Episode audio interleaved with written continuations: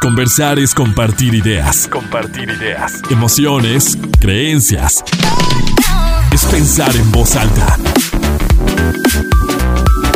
Pensando en voz alta.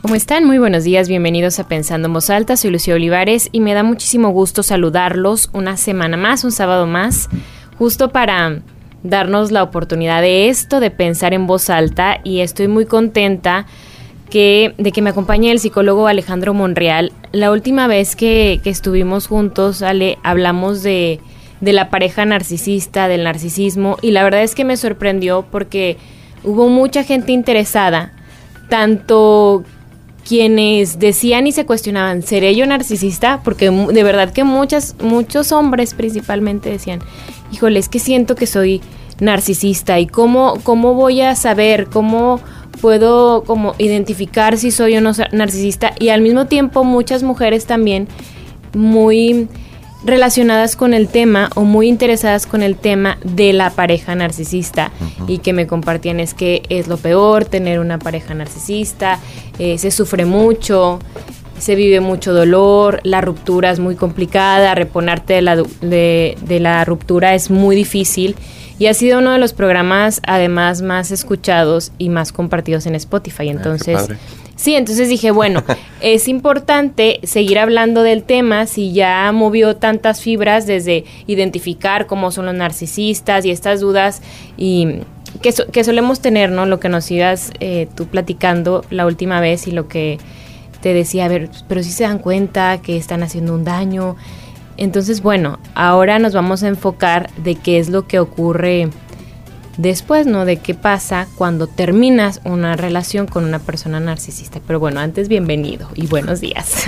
Muchas gracias, Lucía. Eh, pues sí, es un tema importante, sí mueve mucho. Este, qué bueno que hay que tocar el tema de la, lo que se hace después, ¿no? De la ruptura con una persona narcisista, porque sí quedan, vaya, algunas cicatrices, este, son relaciones desgastantes, son relaciones en las que incluso la persona que pues puede llegar a ser víctima sufre de este fenómeno que ahora se conoce como gaslighting, que las hacen dudar de su propio criterio, de si de verdad están siendo honestas o están siendo exageradas. Entonces creo que sí eh, hay que matizar mucho, porque ahorita planteabas un aspecto de que la, la, la gente se hace la pregunta, si soy o no soy narcisista, si he estado o no he estado con un narcisista. Y es que junto con esta problemática hay conductas infantiles asociadas que por sí mismas no constituyen un trastorno de personalidad narcisista, sin embargo pueden considerarse actitudes propias, ¿no? O rasgos.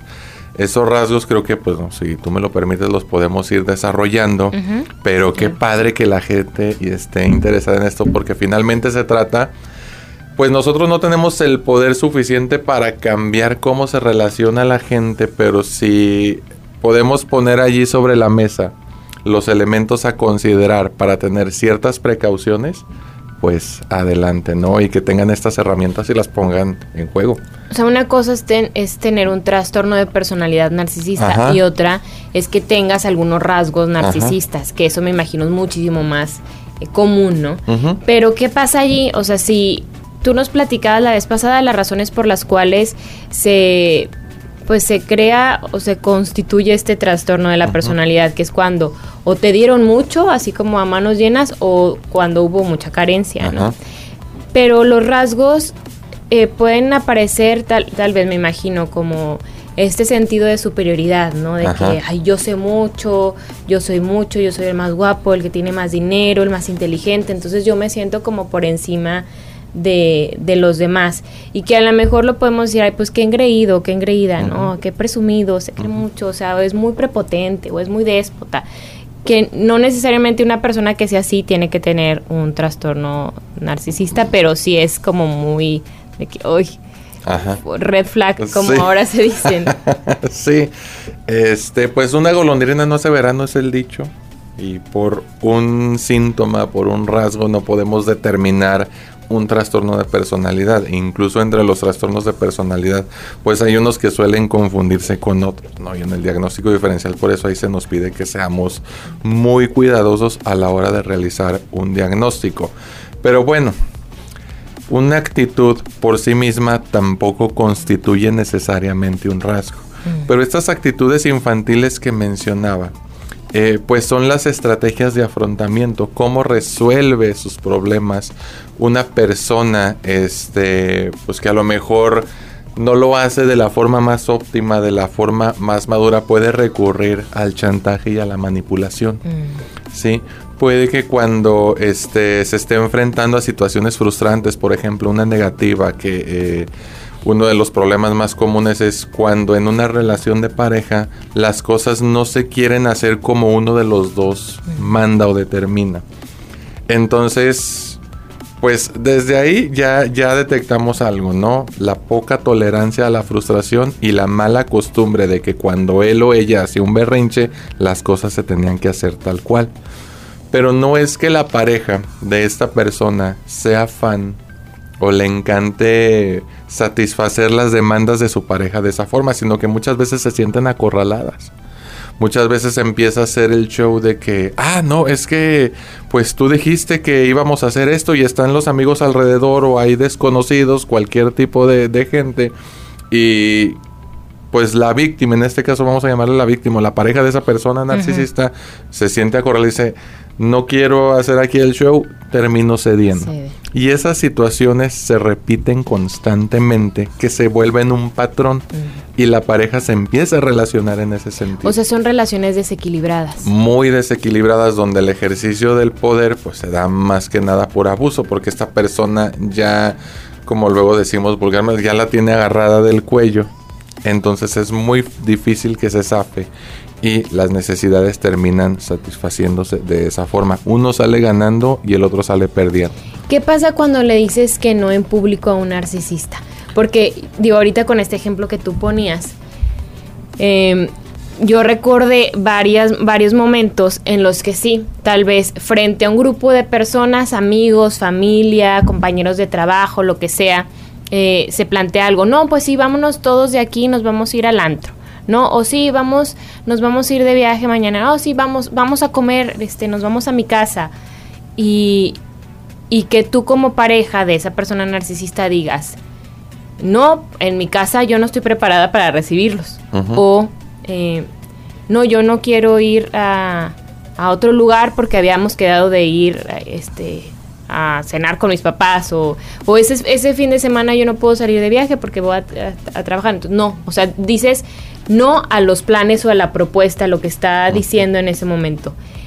¿Qué, despierta en esa persona narcisista el uno y aparte como en público?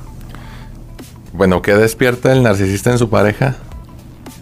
Bajo ese tipo de situaciones o qué despierta la pareja en el narcisista? La pareja en el narcisista. Bueno, la palabra empieza con F y es frustración. Mm. Sí, cuando uno no recibe lo que espera, la sensación se llama frustración, no enojo. Mm. Muchas veces confundimos esas dos emociones y es bien fácil determinar cuál es cuál. El enojo lo sentimos cuando alguien ya traspasó la línea que nosotros pusimos. Por ejemplo, este, tú me tienes eh, cierta confianza, pero imagínate que de repente yo me acerco a tu bolsa, saco las llaves de tu coche y me subo y me voy. Y luego tú toda preocupada de mi coche y mi coche y regreso yo. Digo, ay, no exageres, Lucía, pues es tu carro, somos amigos. Para eso son los amigos, ¿no? Hay que ir rápido a algún lugar. Ajá, lo que tú sientes en ese momento, quiero pensar, es enojo. ¿Por qué? Porque me pasé de la raya contigo, abusé de un límite, de la confianza, este traspasé un límite que tú pusiste. Eso es enojo. Y es comprensible sentirlo bajo esas me circunstancias. Dicho, me lo hubieras pedido. Pero muchas veces cuando lo sentimos, la gente a nuestro alrededor nos dice, ah, cómo eres exagerada. Sí. Y nos hace sentir culpa. ¿Por qué? Porque respondimos a una situación que nos produjo enojo, pero claramente es un abuso. ¿Sí? Este, eso pasa muy seguido en las relaciones donde hay un narcisista implicado el narcisista tiende a romper los límites que se le ponen, no lo respeta. entonces siente frustración. la frustración surge cuando, por ejemplo, imagínate que yo estoy aquí en el centro, estaciono mi coche en un lugar claramente prohibido. ¿Por qué? Pues porque a lo mejor es un acceso, porque a lo mejor estoy obstruyendo una, rampa para una persona con discapacidad. Y digo, eh, pues no va a pasar nada. Pero resulta que cuando regreso a mi coche, está el oficial de tránsito levantándome la multa y yo me molesto. Bueno, esa es frustración porque las cosas no salieron como yo estaba esperando. Mm. Y la frustración se, se, da en situaciones justificables y en situaciones injustificables. Por ejemplo, lo que acabo de decir es injustificable porque yo claramente sabía que estaba, prohibido, ¿no? Pero, por ejemplo, justificable que yo te diga ahorita, este, Lucía, ¿me das tu autógrafo? Y me dices, no, yo no doy autógrafos. Pues ahí siento frustración, ¿no? Pero pues es comprensible que no me lo quieras dar porque no estás obligada a darme tu autógrafo si no quieres. Pero bueno, esa es la diferencia entre enojo y frustración. Lo que siente el narcisista es frustración porque las cosas no están saliendo como él o ella lo esperan. Y hablo más de él porque ya lo habíamos comentado en el programa pasado que este es más común en hombres que en mujeres. Ahora, cuando el narcisista, el narcisista experimenta la frustración, normalmente va a contraatacar de dos modos. Y esto chequenlo bien porque estoy casi seguro que lo han sentido quienes han estado en una relación de este tipo. O bien nos llega por la culpa o bien nos llega por la vergüenza. La vergüenza es social, nos expone enfrente de los amigos. Imagínate que vayan en el coche y de repente yo soy la pareja y me siento mal. ¿Me puedes llevar a mi casa? Y él dice, no, ¿por qué? Si ya habíamos quedado. Y la hace quedar mal enfrente de los amigos. Eso es vergüenza. Porque los demás van a notar, ay, que, que este, aguada, ay, que qué mala onda, ay. Y el narcisista ya la expuso. En lugar de cuidarla, de protegerla, terminó exponiéndola y esa es una agresión. Y la otra es, ¿ves? ¿Ves cómo eres? ¿Ves cómo yo no recibo lo que te había pedido? Cuando en realidad sí lo recibe, pero él lo quiere recibir siempre. Esa es culpa porque el sentimiento es personal e interno y no está socializado. ¿Me explico? Entonces, esas dos son las estrategias a las que recurre generalmente una persona con trastorno narcisista y repito, no nada más se tiene que tener el trastorno, hay gente que no tiene trastorno narcisista pero recurre a estas estrategias que son actitudes chantajistas, manipuladoras, pueden englobarse en este clúster de narcisismo. Vamos a hacer la primera pausa, Ale, y ahorita tengo una pregunta de qué, de si una pareja donde hay una persona narcisista duran más, o sea, duran más tiempo juntos cuando el otro tiende a ceder, a ceder, a ceder, a ceder, a ceder, a ceder mucho más. ¿Y qué es lo que pasa? Y cómo, cómo suelen ser entonces las rupturas. Vamos a hacer una pausa y seguimos. Conversar es compartir ideas, emociones, creencias, pensando en voz alta. Continuamos pensando en voz alta. Seguimos pensando en voz alta, soy Lucio Olivares. Hoy hablamos de rupturas narcisistas, de pareja narcisista con el psicólogo Alejandro Monreal. Y te preguntaba, Ale, antes de irnos a la pausa, cuando ya nos decías en el bloque anterior que este tipo de parejas son, mm, están muy desequilibradas, em, porque hay uno quien tiende a ceder muchísimo, por esta también poca tolerancia a la frustración del narcisista que quiere que todo salga como él desea, como lo tiene planeado, entonces ante una negativa pues se frustra, no está acostumbrado, no es lo que quiere.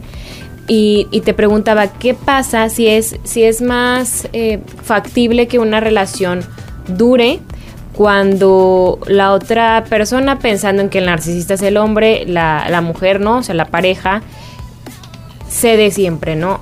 O sea que a lo mejor como estos ejemplos que poníamos, están frente a un grupo de amigos y dicen, ah, sí, este, vámonos de aquí, todos agarramos carretera y nos vamos a Mazatlán y que aunque la pareja diga, es que yo no puedo porque yo mañana tengo que ir al trabajo, porque yo ya estoy cansada, porque no tengo ganas, entonces se, se aguanta o te tragas eso de que yo no quiero y, y pues vamos, ¿no? O como decías, vas en el coche y van a ir a tal lugar y te empiezas a sentir mal y en lugar de, de decir, ¿sabes qué? Llévame a mi casa porque no me estoy sintiendo bien, es de que no, pues ¿cómo le voy a decir que no si ya había quedado con sus amigos? O, pues vamos y, y ante todo va cediendo, va cediendo hasta que pues la relación la va manejando él completamente y se hace lo que él quiere. Entonces ese tipo de formato le funciona más al narcisista y hace que se siente cómodo y tal vez dure años y años con esa pareja. Sí, mira, y ahorita que lo planteabas así de un viaje, eh, recuerdo que en alguna ocasión me comentaban en consulta que iban ella y su pareja, entonces, este, por alguna razón, él se molestó y al no obtener lo que esperaba, ella iban él, ella y dos amigas de ella. En su molestia lo que hace es empezar a manejar exceso de velocidad, poniendo en riesgo a todos. ¿Cómo crees que se sentía ella? Culpable. Sumamente culpable y preocupada porque si tienen un accidente, a los ojos de la relación, la responsable iba a ser ella porque ella no se dio a la expectativa de su pareja. Cuando en realidad el responsable en el dado caso de que ocurra un accidente, sería él porque él es el chofer.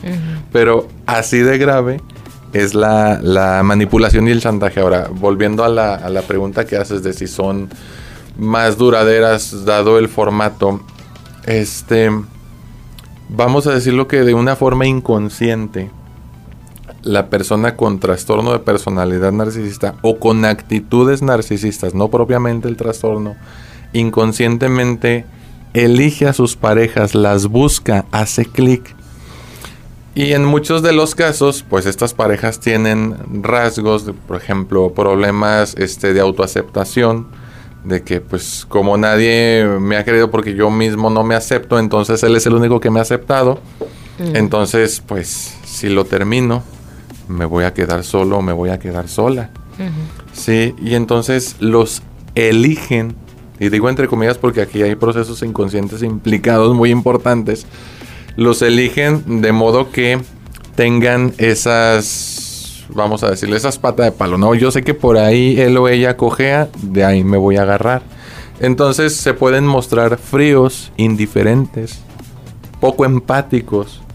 Y lo que, lo que siente la persona también es, empieza a sentir un miedo enorme al abandono, mm. a la soledad a la no aceptación, entonces, como dice el dicho, desafortunadamente, más vale malo por conocido que bueno. por conocer. Y duran, pero pues no es una duración sana, ¿no? Duran porque este tiempo para tomar la decisión de terminar la relación se prolonga precisamente por ese vacío que experimenta la pareja de un narcisista. Son muchas dudas, es muy difícil convencerlos de que están en una relación que los está dañando. Y una de las excusas más comunes es, es que, ¿y si sí me ama? Es que yo sí lo amo. Es que mira, cuando la, están las cosas bien, la pasamos de maravilla. Y la respuesta que suelo dar es que el problema no es el amor. O sea, yo sé que tú lo amas. Y yo no estoy diciendo a lo mejor que él no sienta algo por ti, pero el problema no es el amor. El problema es que tu vida, tu integridad, tu salud mental está en riesgo. Y tú puedes amar a una persona, no sé, de aquí a Saturno y de regreso. Pero el problema no es el amor, sigo insistiendo. El problema es la integridad y el riesgo que estás corriendo. Entonces la decisión no se va a tomar por exceso o falta de amor. La decisión se va a tomar cuando la persona se dé cuenta de que en esa relación él o ella salen perdiendo, está sufriendo y su salud mental, su integridad en general está en riesgo. Porque también es, la frustración tiene niveles. Y en la ruptura, a lo mejor en un primer momento ese narcisista o esa narcisista se muestra frío, indiferente y poco empático. Pero en algún momento va a sentir el vacío, porque recordemos que hablando propiamente del trastorno de personalidad narcisista, que ya hemos dicho que bien se da por carencia o por saturación, también esa autoestima del narcisista es una ilusión. El narcisista construye su autoestima a partir de ese sentimiento de megalomanía, de que ellos son el centro del mundo, pero cuando no reciben lo que necesitan, también se, empiezan a sentir vacíos. Son profundamente vulnerables al rechazo y al abandono. Por eso esta necesidad de que los estén elogiando. Y si no lo reciben, aparece eso. Que, que, no sé, como que te escucho y pienso, qué difícil es tomar una decisión de terminar una relación cuando el factor, como dices, no es el amor, porque tienes que ser muy consciente de lo que estás viviendo, ¿no? O sea, tienes que eh, ser muy consciente de, de, cómo te estás sintiendo. Y es verdad que luego cuando llega esto, esto, o sea, como esta reflexión luego de mucho sentimiento de culpa, de, de muchas dudas de ti, de estaré siendo exagerada. A lo mejor estoy, a lo mejor soy muy muy aburrida, ¿no? Porque no quise ir a la fiesta uh -huh. y porque es llegan estos pensamientos de verdad de es que si hubiera dicho, ay, pues sí vamos a la fiesta, ya no hubiera pasado nada. Es que si hubiera dicho, pues sí, vámonos al viaje, no, no hubiera pasado nada. A lo mejor me lo hubiera pasado muy padre en el viaje. Lo único que generé es que se molestara y, y ya me hizo quedar mal. Y al fin de cuentas él se va a ir y no me escribió en todo el tiempo que estuvo de viaje. Y, y por ejemplo, ahorita que decías lo de, lo de el coche. A mí una vez me pasó una situación así y esta persona empezó a manejar muy, muy rápido, muy, muy rápido. Era una camioneta muy grande y, y, yo recuerdo que asustada dije, nos vamos a estampar, por favor, o sea, tranquilízate. Y la respuesta fue, ¿tú crees que yo voy a chocar mi camioneta por ti? O sea, como, yo sentí feo. Sí, ¿tú crees que yo voy a chocar mi camioneta por ti? O sea, como porque tú Ajá. hiciste un escándalo o porque tú dijiste que no. Entonces es además ese sentimiento de, vale más mi camioneta que, que tú, ¿no? O sea, cuando tu preocupación es, nos vamos a matar aquí, uh -huh. si sigues manejando de esa manera. Y obviamente cuando tú estás diciendo, híjole, mejor no le hubiera dicho nada, ¿verdad? Porque aquí literal parece que nos vamos a estampar frente a cualquier cosa que se nos pueda atravesar en este momento. Y, y la respuesta es como, pues da igual, ¿no? O uh -huh. sea, lo mío, o sea, uh -huh. mi camioneta, este, esto, no, yo no lo voy a perder por ti. Y, y como si, o sea, son esos eso que para la gente, o sea, de fuera es muy evidente decir, bueno, pero ¿cómo puede ser posible que soporte esto, no? Para, la, para los demás es muy evidente, pero para quien está dentro es esto de, ¿y si, y si yo lo propicié? ¿Sí me explico? Uh -huh. Y si yo lo generé con este comentario, con, sí, eh, con, con no aceptar tal cosa, tal vez yo estoy propiciando que esto está, esté ocurriendo. Uh -huh. Y, y, es bien difícil como irte dando irte dando cuenta porque luego el narcisista suele ser así, pues es que tú, no, es que yo, yo siempre propongo, yo siempre veo, yo siempre bla, bla, bla, pero pues tú. Y, y sí es, sí es, es difícil. La, las rupturas con una pareja narcisista se, se dan por lo general después de varios episodios como estos, ¿no? Sí. Ya cuando te sientes ya muy desgastado, desgastada, ya dices, no, ya. Ya es que eh, eh, lo que relatas vas explicando partes de la dinámica, porque, mira, ah, falta mucha psicoeducación con respecto al tema de las emociones, ¿sí? Y en lo que respecta a delimitar qué es mío y qué es tuyo. Y el narcisista recurre mucho a esa estrategia. Responsabiliza al otro de lo que siente y de lo que hace con lo que siente. Entonces dice, si yo me enojo es por tu culpa. Uh -huh. La pareja se siente responsable de que él se enoje y dice, tengo que hacer todo para que no te enojes. No. Las emociones son responsabilidad de uno mismo. Lo que uno hace con sus emociones son responsabilidad de uno mismo. Muchas veces la gente no lo hemos logrado entender cargamos con las emociones del otro. Ahora, fíjate bien, decías otra cosa de cómo se siente este, la persona, la pareja de narcisista. Pusiste un ejemplo que me, me, pues me hizo sentir feo. Pero también esto se puede explicar en términos de aprendizaje y conducta. Conductas que se refuerzan. En estas eh, pues discordancias o eventos de chantaje, de manipulación, la pareja del narcisista lo que empieza a sentir es un tremendo malestar físico también, porque las emociones tienen una base física también. Entonces, imagínate tener todas esas sensaciones desagradables cuando vas discutiendo, o en el ejemplo que ponía yo, el que relatabas tú, que ambos iban implicados en un coche, es el estómago y luego la opresión en el pecho, que se te cierra la garganta, no puedes respirar, temblorena las piernas, que para un narcisista ahorita puede ser la peor del mundo y mañana te vas a convertir en la mejor. Bueno, cuando eres la peor del mundo, sientes toda esa bomba de malestar físico, ¿no? Que son este, neurotransmisores, que son neurohormonas haciendo movimiento ahí en tu cuerpo y generan ese malestar. Pero cuando eres lo mejor, hay una sensación de alivio. Entonces ese ciclo se refuerza y se genera una respuesta condicionada. Ah, ya sé que para estar bien, tengo que estar bien con él, entonces lo tengo que ir a calmar porque también hay una recompensa a nivel físico. Imagínate eso. O sea, no nada más se refuerza psicológicamente, sino fisiológicamente hablando. Por eso es tan difícil romper con él. Y parte del acompañamiento consiste en contener a la persona, permitirle que se exprese y también, porque no, o sea, no apapacharla en el sentido de darle abrazos, porque bueno, como terapeutas ese no es nuestro trabajo, pero sí permitirle que se exprese y que diga cómo se siente, porque la ruptura va a ser difícil y va a ser como un síndrome de abstinencia. Es lo que te voy a decir, como si fuera una adicción ya. O sea, para no sentirme mal, para no sentirme así, ¿qué hago yo para que esa persona me dé lo que me hace sentir bien?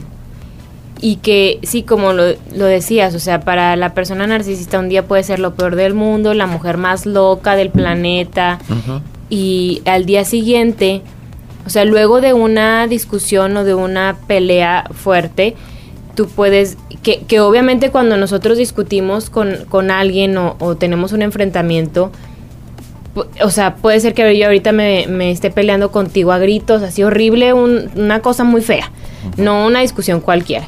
Y, y a lo mejor podemos hablarlo y bueno, ya. Pero de todos modos, tal vez si mañana te veo, en un ratito te veo, de todos modos voy a seguir sintiendo así como que, ay, pues nos acabamos de pelear, ¿no? O sea, todavía siento al, pues alguito.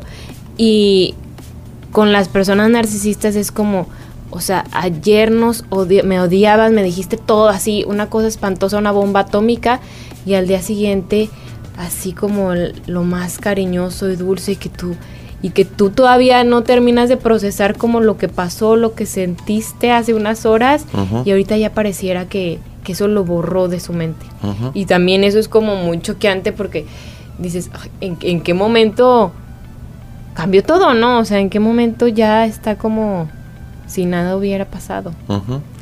Y eso también es como, bueno, yo lo recuerdo así como, ay, no, no, no, no entiendo, o sea, si no sintió lo mismo que yo estaba sintiendo, no le dolió así en el, como en el pecho cuando te dicen algo que te lastima mucho, que, que sientes que te están encajando como algo. Y sí, bueno, eso también que es como algo de lo que yo he experimentado y que, y que es como un subidón de emociones muy extraña que a veces no, no tienes ni, ni tiempo de procesarlo cuando ya estás en una y luego en otra. Entonces, bueno, cuando se toma la decisión de, de, terminar y que dices, esto no está bien, no me he estado sintiendo bien, cuando ya a lo mejor te permites platicar con familiares, con amigos y que y que es recurrente, ¿no? O sea, que no ha pasado una vez, ni dos, ni tres, sino ya varias, varias veces y dices, bueno, esto no, no, es, no es bueno para mí. Necesito ponerle un punto. Pero fíjate que muy desafortunadamente esas decisiones, en los casos que me ha tocado a mí asistir y acompañar, eh, han tenido que pasar cosas que ya son muy vergonzosas para la pareja de un narcisista. O, bueno, pues a final de cuentas es lo mismo, ¿no? Ya hubo alguien más que se dio cuenta. Te platico un caso, este, que atendí ya hace algunos meses, si no es que años, sí, más bien años. Este, ella pues ya había identificado todas estas eh, conductas, todas estas circunstancias en las que había manipulación, chantaje, eh, estos sentimientos que te digo de vergüenza, de culpa, hasta que en una ocasión estaban, había llegado un familiar a casa de la pareja, o sea, ellos ya cohabitaban, y en un momento de frustración, estando ahí el familiar de su pareja, eh, tomó un contenedor con agua y se lo lanzó. Ese fue el punto de quiebre. Pero veníamos ya de varias situaciones de este tipo. Y es como cuando ya no puedes pasar por alto lo que ya ya se hizo público, ¿no? Lo que ya ya, es ni cómo negarlo. Ya todos lo vieron. Ajá. Y, y, y es, fíjate que, que qué feo que tenga que ser tal vez así, decir, bueno, ya no lo puedo, ya no lo puedo pasar por alto porque ya mi dignidad también ya está como eh, muy en juego. Sí, está comprometida. Ahora, eh, bueno, si quieres ahorita después del corte hablamos de eso porque también muchas veces las familias no ayudan para que esto se termine sino que contribuyen a reforzarlo más. Porque a veces las familias te pueden decir que sí estás exagerando. Sí. Vamos a hacer una pausa y seguimos. Seguimos pensando en voz alta, soy Lucía Olivares. Hoy hablamos de ruptura narcisista y estábamos, me acompaña el psicólogo Alejandro Monreal, estábamos hablando de em, el momento en el que se toma la decisión de la ruptura, nos decías que por lo general es cuando ya es muy evidente, ya hay personas externas, familiares, amigos, que, que son como testigos de, las agresiones y en donde dices, bueno, pues ya está en juego mi, mi dignidad, ya está esto muy expuesto y no sé si también esto que tú decías, que por lo general las, las parejas de una persona narcisista, hay un tema de, que tu autoconcepto no lo tienes como tan, tan reforzado. Entonces tal vez el que alguien más te diga, oye, pues estuvo muy mal cómo te habló, ¿no? O cómo que te aventó el agua frente de todos, o cómo que te gritó, cómo que hizo. Entonces tú a veces, a veces dices, ah, entonces sí, ¿verdad? O sea, no estoy exagerando. ¿Sí lo viste tú? O sea, como que sí, Alejandro. Entonces sí estuvo mal, ¿verdad? Y el otro, pues claro que está mal. Entonces es como que, ah, ok, no, no estoy yo loca, ¿verdad? No soy yo hipersensible y, y a veces pareciera que eso lo necesitamos, pero nos decía es que también en algunas ocasiones la familia no ayuda. Sí, precisamente por lo que comentabas ahorita del autoconcepto, de la autoestima, pues esos son em, aspectos de la mm, psicología individual que, que, la familia de cierto modo modela, entrena y refuerza. Este, un papá o una mamá sumamente juicioso, mm. eh, sumamente moralista, que no permite a los hijos que expresen sus necesidades. O de, por ejemplo, este ejemplo es bien común y a lo mejor quienes nos estén escuchando en este momento es, ay, cara, yo le he dicho eso a mi hijo, yo le he dicho eso a mi hija, y lo vamos haciendo desde que son pequeñitos. Obviamente los niños y las niñas no pueden tomar cualquier decisión por sí solos, pero hay cosas que sí pueden ir eligiendo gradualmente. Por ejemplo, ¿qué color les gusta? o qué playerita o blusa se quieren poner. Y entonces resulta, este, ah, yo me quiero poner esta de color verde. Y resulta que a la mamá o al papá no le gusta el color verde. Dice, ay, ese color está muy feo. Mejor este, mira. Entonces van matando esa capacidad de elección que cuando el niño o la niña tiene que elegir en determinado momento, inconscientemente dicen, ah, pues es que yo no lo elijo porque pues los demás saben más que yo. Mm. Imagínate ese niño o esa niña cuando sea grande en una relación con un abusón, con un chantajista, con un manipulador. Pues obviamente se los, van a, se los van a echar a la bolsa muy fácil. ¿Por qué? Porque desde niños no se modeló esa parte de que tú puedes elegir, tú sabes lo que quieres. La familia, este, muchas veces en este tipo de relaciones son los primeros que se dan cuenta que su hijo o hija no están bien. Y pueden ser de mucha ayuda, ¿por qué? Pues porque se pueden acercar a preguntar cómo te sientes, cómo te va, pero en muchos casos me ha tocado también eh, presenciar de, no, pues es que si ya estás ahí, pues ya te fregaste, ¿sí? Incluso fíjate, hay una canción de Antonio Aguilar, no es muy común, pues incluso el formato en el que está grabada ya es muy, muy antiguo, creo que está en monoacústico, pero habla de la recién casada. Sí, y entonces es una mujer que claramente es maltratada por su marido y la canción se la canta el papá. Mm. Dice, esta es la recién casada chiquitita, Dios te guarde a cumplir con tu marido y aunque te levantes tarde. Pero eso es lo de menos en la canción, porque dice que cuando la mujer se quería rebelar, el marido le metió sus catorrazos y le quebró un leño en el lomo. Entonces que va la mujer a llorar con su papá. Le dice, papacito de mi vida, ya no aguanto a mi marido. Le dice, ¿de qué te quejas, chiquita? No te hagas la arrepentida.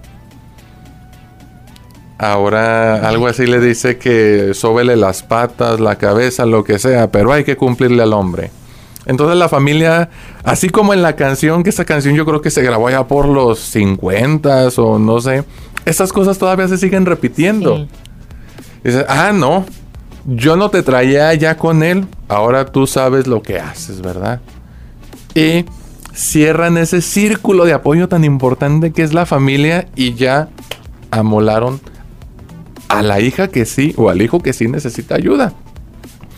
También los amigos se dan cuenta y lo intentan, pero al ver que la amiga o el amigo no cede, no se da cuenta, también se frustran y se alejan. El primer núcleo de apoyo para que esa persona salga de una relación narcisista son o bien la familia o bien los amigos, pero idealmente ambos. Y si hay alguien que te dice, qué bueno que haya alguien que te diga, eso está mal. Oye, que te hable así enfrente de los demás, está mal. Es que se, se ha hablado mucho de que cuando... O sea, que los amigos no deben de, de meterse o de involucrarse en las relaciones de los demás porque siempre...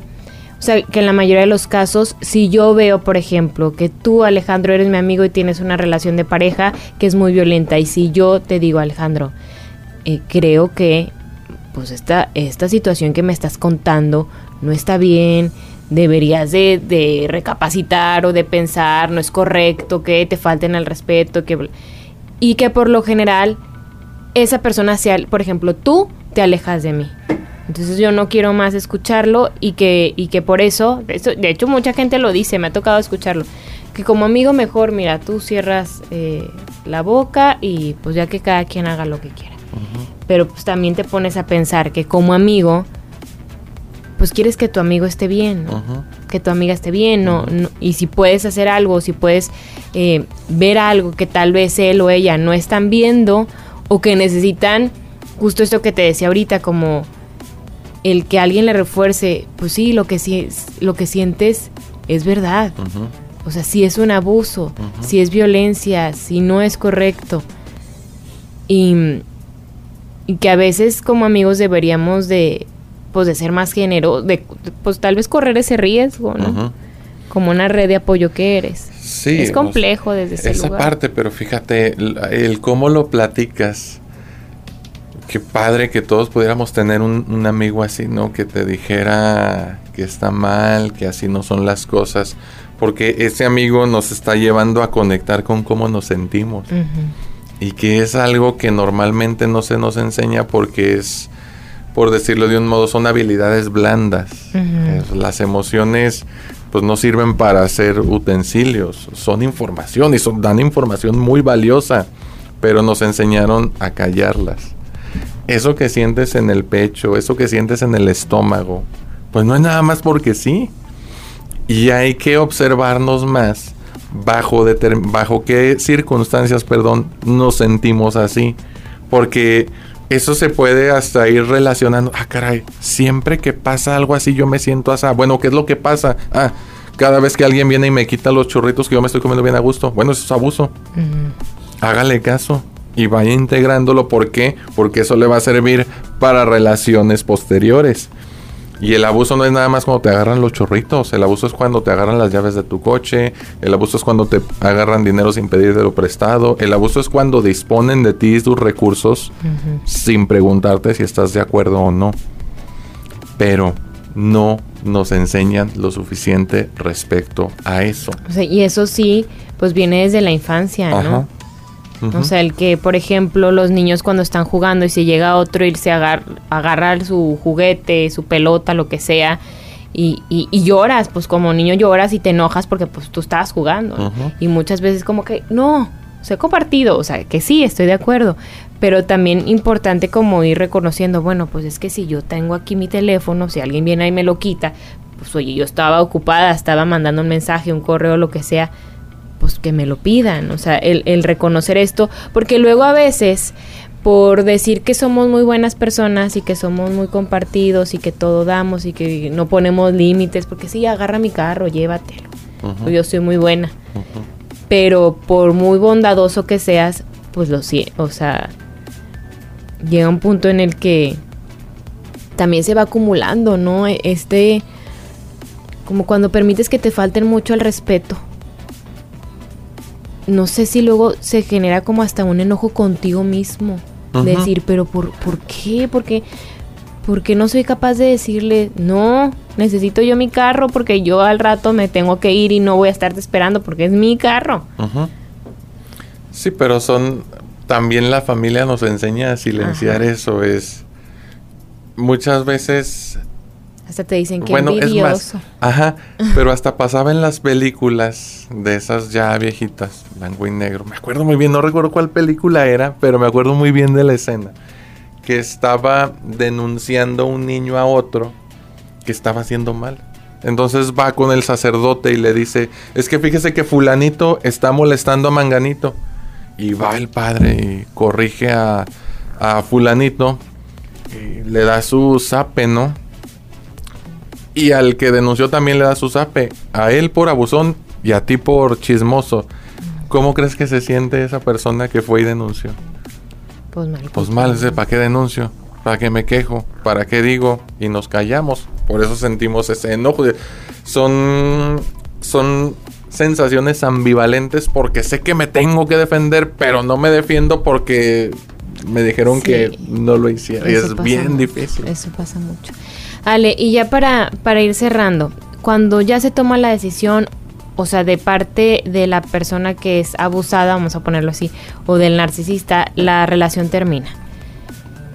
¿Qué viene para ambas partes? Por lo general el narcisista encuentra pareja muy, muy rápido. Pero ¿qué viene para la otra persona?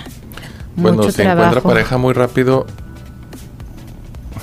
es que aquí la respuesta no es tan agradable, pero qué bien para la que acaba de salir de esa relación, pero qué mal para la que acaba de entrar. Y no siempre lo entiende el narcisista, no siempre va y busca pareja, sino que va a hacer hasta lo imposible por glorificar el amor que acaba de perder. Porque digo, en un momento eres la mala y en otro momento eres la mejor del mundo, ¿no?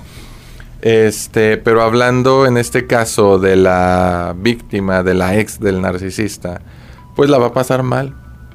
La va a pasar mal en los primeros momentos, va a sentir como esta especie de síndrome de abstinencia, va a sentir que quiere volver, va a estar muy susceptible a los mensajes que mande. Por eso hay una de las recomendaciones que no es que la de yo, sino que me he topado en algunas este, páginas en redes sociales por medio de infografías, es contacto cero trata de aislarte del contexto en el que normalmente convivías con esa pareja narcisista. Trata de cortar la comunicación, elimínalo de tus redes y busca las redes de apoyo que te van a, llevar a salir de ahí. En este caso puede ser la familia, puede ser los amigos, puede ser un grupo de mujeres que han sido víctimas de violencia. No descartamos para nada, por supuesto, el la atención psicoterapéutica, pero debe de tenerse una red de apoyo que ayude a la persona que estuvo en una relación con un narcisista a salir de eso. Sí necesitamos comunicarlo, necesitamos alguien con quien pelotear, que nos esté haciendo espejo y también recibir información para poder lidiar con esas emociones desagradables que sentimos al momento de la ruptura. Y el narcisista, bueno, el narcisista como tal, quien sí padece un trastorno narcisista, pues difícilmente va a buscar terapia.